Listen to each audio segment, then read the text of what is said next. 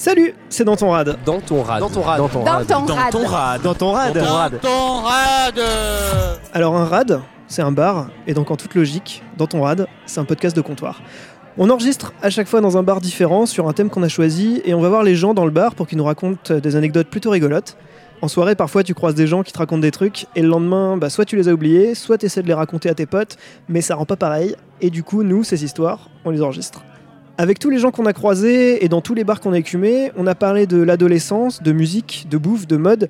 Mais si tu veux nous écouter pour la première fois, on te recommande notre épisode 5 sur les peurs. Pour cet épisode, on était tous les trois, Karen, Julien et moi-même Stéphane, chez Dédé la Frite, et on a commencé l'épisode avec nos amis podcasteurs de Pardon Maman.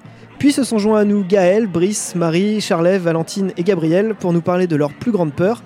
Et on a parlé phobie, films d'horreur, Halloween et patates germées entre autres. Après cet épisode, n'hésite pas à écouter les autres et à nous rejoindre dans un bar pour euh, peut-être un prochain enregistrement.